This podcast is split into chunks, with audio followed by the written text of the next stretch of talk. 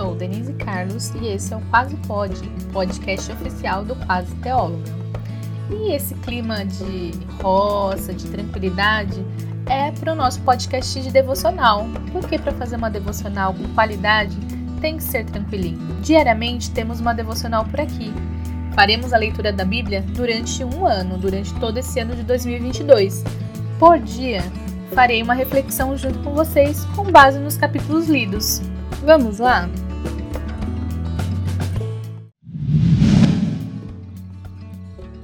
Devocional 073, Juízes 4, 5 e 6.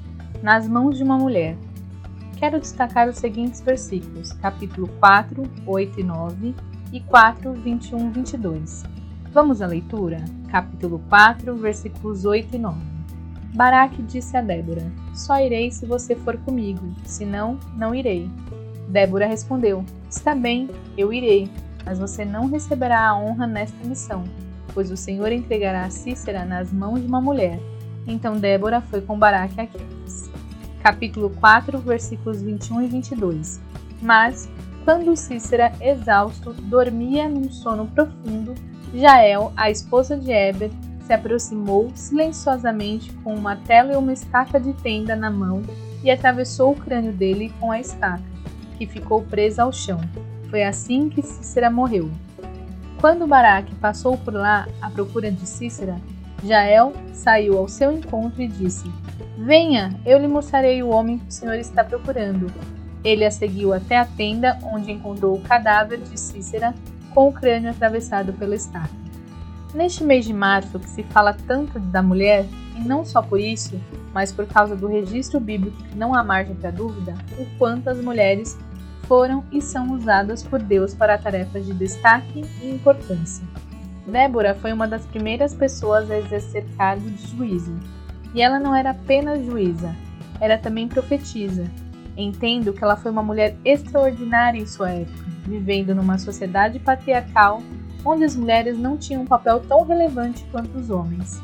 Débora convoca o general Baraque para uma guerra contra os opressores. Israel se encontrava numa situação de depravação moral e cegueira espiritual, mas todas as vezes que clamaram socorro, o Senhor se colocou à frente do povo na batalha. E Baraque não quis ir sozinho, não. Ele não recebeu o chamado divino com entusiasmo e coragem. Já que você está me convocando, Débora, Vem também você para a guerra. Não era comum mulheres irem à guerra. Débora foi, mas deixou claro para Baraque que Cícera cairia pelas mãos de uma mulher. Dá a entender que a glória seria de Débora, mas surgiu outra mulher nessa narrativa, Jael, mulher de Éber. É pelas mãos dela que Cícera é morto. No Cântico de Débora, após a vitória no capítulo 5, temos diversos detalhes na poesia que complementam a narrativa. Deus usou Débora para trazer alívio ao povo nesse período de colapso social.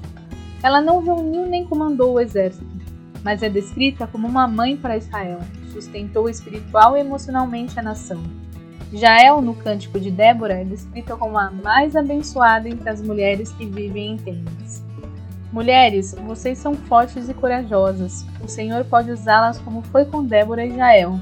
E homens, sejam corajosos, Apoiem suas mulheres a cumprir o que o Senhor tem as designado. Recebam seus projetos, sonhos e desejos com coragem e entusiasmo. E essa foi a reflexão de hoje. Vem refletir conosco durante todo esse ano. Segue o Quase Pode, se inscreve no Quase Teóloga no YouTube e me segue no Instagram, arroba Quase Assim você não perde nadinha. E não esquece, até amanhã! Esse podcast foi produzido e editado por Denise Carlos, Quase Teóloga Produções.